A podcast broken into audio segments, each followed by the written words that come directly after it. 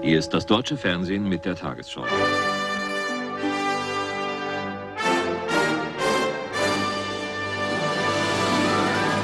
Beinahe kongolesische Verhältnisse haben sich seit September in Nigeria eingestellt, der früheren britischen Musterkolonie Afrikas. Die nigerische Ostregion und die dortigen vom Stamme der Ibo proklamierten ihre Unabhängigkeit und gründeten den neuen Staat Biafra. Die nigerische Zentralregierung ließ ihre überwiegend mohammedanischen Hausa-Soldaten gegen die Ibo von Biafra, die meist Christen sind, antreten. Das grausame Schicksal der Menschen von Biafra hat in der Weltöffentlichkeit kaum ein Echo des Mitgefühls geweckt. Das war ein Bericht aus der Tagesschau aus dem Jahr 1967 über den Krieg um Biafra in Nigeria. Als im Sommer 1969 die Bilder von meist nackten Kindern mit Hungerbäuchen aus Biafra um die Welt gingen und auf den Titelseiten zahlreicher europäischer Zeitungen abgedruckt wurden, unter ihnen auch der Spiegel und Stern, wurde eine bis dato einzigartige Welle der Spendenbereitschaft und öffentlicher Empörung losgetreten. Allein in Westdeutschland gründeten sich über 90 Biafra-Komitees und Politiker wie Helmut Schmidt oder Intellektuelle wie Günter Grass beteiligten sich an Spendenaufrufen. Die Bilder aus Biafra und alarmierende Medienberichte über einen drohenden Völkermord an den Igbo führten zu einer klaren Parteinahme für die Sezessionisten über die komplexen Hintergründe des Konfliktes wurde nur wenig berichtet.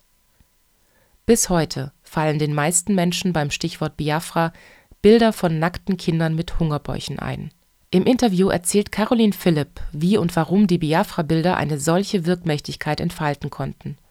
Caroline Philipp arbeitet bei Lokal e.V. und hat gemeinsam mit Timo Kiesel den Film White Charity produziert, der sich mit Schwarzsein und Weißsein auf Spendenplakaten beschäftigt.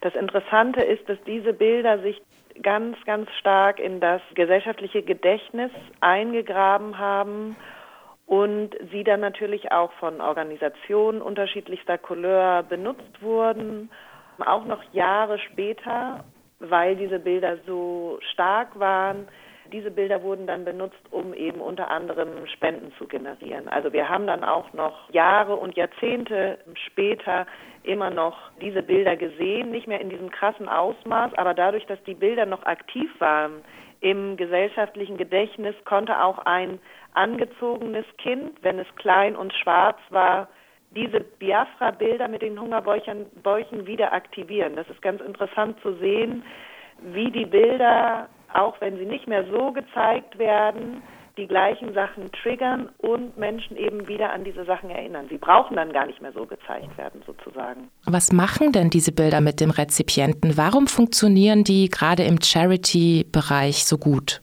Also ich glaube, so wie der Charity-Bereich ähm, funktioniert, ist es ja oft so, auch wenn ähm, viele Organisationen schon jahrzehntelang darauf setzen, dass es um Gerechtigkeit geht, dass es nicht nur um Charity und Barmherzigkeit geht. Zum Beispiel der Slogan von Brot für die Welt ist ja seit Jahrzehnten, es geht eigentlich um Gerechtigkeit und nicht um Barmherzigkeit. Aber sie müssen sich natürlich auch darauf einstellen, dadurch, dass sie zu, zum Großteil von Spenden abhängig sind. Spenden werden eben eher generiert nicht, weil, weil die Leute sich schuldig fühlen für das, was sie haben, also dass sie zu viel haben und andere vielleicht zu wenig haben, sondern eher dadurch, dass sie spenden, dass sie sich besser fühlen wollen. Es wird eher aktiviert durch ein hungerndes Kind, dass man sich selber als Spenderin dann als, ähm, als Helfende generieren kann, sich selber so ein Selbst beschafft und dadurch dann auch Geld überweist aus dem Schweizer Fernsehen aus dem Jahr 1969 über die Gruppe Aktion pro Biafra. Schweizerische Hilfsorganisationen stehen dauernd in Verbindung mit Biafra. In Zürich setzt sich eine studentische Aktionsgruppe für das vom Bürgerkrieg heimgesuchte Biafra ein. In diesen improvisierten Büros soll mit jugendlicher Initiative die Hilfe für Biafra organisiert und koordiniert werden. Eine neue Aktion wird morgen Abend mit einer Großveranstaltung in Zürich abgeschlossen. Man erhofft, mit dem Sammelergebnis einen Flug mit Medikamenten nach Biafra bezahlen zu können. Zürich Stadtpräsident hat sich persönlich für diese Aktion eingesetzt. Gerade im Film äh, White Charity zeigt ihr ja sehr schön auf, wie über Dichotomien in diesen Bildern der Rezipient in eine bestimmte Position gerückt wird oder sich selber rücken kann. Welche Dichotomie wird denn, wenn wir an, an die Biafra-Bilder denken, welche Dichotomie wurde da aufgemacht, die bis heute nachwirkt? Also was in Biafra mit diesen Bildern von den äh, hungernden schwarzen Kindern aufgemacht wurde, sind eben Dichotomien, die heute auch immer noch weiter nachwirken. Es ist zum Beispiel immer noch so, dass eher Kinder dargestellt werden, um Spenden zu sammeln, dass eher Frauen dargestellt werden, also gesellschaftliche Subjekte, die eben in der allgemeinen Wahrnehmung eher mit Passivität äh, assoziiert werden und nicht männliche Subjekte, die eben eher mit Aktivität verbunden werden. Dadurch kann sich der oder die Spenderin dann eben als aktive, helfende Person im Gegensatz zu dem passiven, hilflosen Subjekt konstruieren. Und sich dadurch natürlich auch, ähm, dadurch wird die Hilfsbereitschaft äh, auch getriggert. Dadurch, dass die sozusagen die Hilfsbedürftigen, die als unterentwickelt konstruiert werden, als nicht so gut gebildet, als arm, im Gegensatz zu uns in Europa, die wir uns konstruieren als gebildet, ähm, aktiv, ich trete für mein eigenes Schicksal ein, um das zu verbessern und dann auch noch für das Schicksal der anderen. Das ist, das sind diese Dichotomien, die immer noch weiter bestehen. Ähm, jetzt in der aktuellen Spendenkampagne von Miserior wird sehr darauf gesetzt, dass auch weiblich konnotierte, also Frauen, für sich selber aktiv werden und zum Beispiel Zwiebeln anbauen. Ich habe einen guten Businessplan und ähm, helfe mir selbst sozusagen. Also diese Hilfe zur Selbsthilfe wird auch auf den Plakaten dargestellt. Das ist immer, aber immer noch meistens nur Hilfe zur Selbsthilfe und nicht Hilfe von anderen. Dadurch bleibt diese Dichotomie so ein bisschen immer noch. Also wir in Europa, wir helfen auch anderen und die Menschen im globalen Süden, die wollen wir dazu bringen, dass sie sich selbst helfen.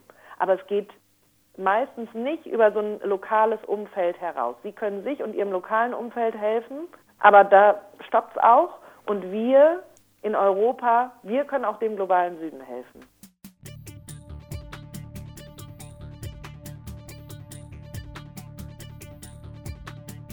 Die Bilder aus Biafra konnten an einer kolonialen Bildtradition anknüpfen, wie ein Bericht aus der Tagesschau aus dem Jahr 1969 eindrücklich zeigt. Wahrlich, die Rückständigkeit unserer Epoche wird ebenso sichtbar in Afrika, wo die schwelenden und die brennenden Konflikte kaum mehr blutige Folgen des Kolonialismus sind. In Wirklichkeit ist hier ein Rückfall in steinzeitliche Stammesfäden aber auch ein Feldzug von religiösem Fanatismus zu verzeichnen, der an die Anfangszeiten der Zivilisation erinnert. Sehen Sie weiter Peter Schollatur. Also ich glaube, diese Bilder, die sind natürlich nicht erst im, in den 50er Jahren mit der Gründung der Organisation der Entwicklungszusammenarbeit und mit den ersten Spendenkampagnen äh, entstanden, sondern sie funktionieren auch Jahrzehnte später eben immer noch so gut, weil sie auf eine Geschichte, auf ein Narrativ zurückgreifen, das schon in kolonialen Zeiten etabliert wurde. Also die Legitimation von der kolonialen Landnahme auf der ganzen Welt im äh, globalen Süden war ja, okay, wir müssen die anderen zivilisieren, wir bringen ihnen die richtige Religion, wir bringen ihnen Zivilisation, wir bringen ihnen Bildung. Und auch schon damals wurden natürlich Menschen im globalen Süden, Männer, Frauen und Kinder in der gleichen Dichotomie ähm, dargestellt, wie sie das auch dann später ab den 50er Jahren im Entwicklungsdiskurs dargestellt werden. Darum sind die Bilder natürlich auch so schwer aus den Köpfen wegzukriegen, weil sie eben schon so alt sind, über Jahrhunderte lang in Zeitungen, in Kinderbüchern, in Romanen immer wieder äh, wiederholt worden und dadurch haben sie sich so, so fest eingegraben in das gesellschaftliche Gedächtnis. Was uns überrascht hat, als wir White Charity gedreht haben, war, dass wir unter anderem auch in, uns in Fußgängerzonen gestellt haben in unterschiedlichen westdeutschen Städten und wir einfach die Leute gefragt haben, in ihrer Stadt ist diese und diese Organisation der Entwicklungszusammenarbeit, die macht jedes Jahr mindestens zweimal im Jahr Spendenwerbung an was erinnern Sie sich denn, was war das letzte Mal auf diesen Bildern drauf? Und die Antworten, wir haben bestimmt 40, 50 Menschen interviewt, schätzungsweise. Die Antwort war ganz oft Kinder mit Hungerbäuchen. War auf dem letzten Plakat zum Beispiel von Brot für die Welt zu sehen. Das stimmt ja gar nicht mehr. Seit Jahren, seit Jahrzehnten werden solche Bilder nicht mehr gezeigt. Aber müssen sie auch gar nicht. Das ist das Interessante und sie müssen gar nicht gezeigt werden, weil sie immer noch in unserem Gedächtnis aktiv sind und so kann auch ein anderes Kind gezeigt werden, das vielleicht nicht so ein sauberes T-Shirt anhat. Es wird aber in unserem gesellschaftlichen Gedächtnis der Mehrheitsgesellschaft in Deutschland immer noch verbunden mit dem Kind mit dem Hungerbauch. Und das fand ich so schockierend.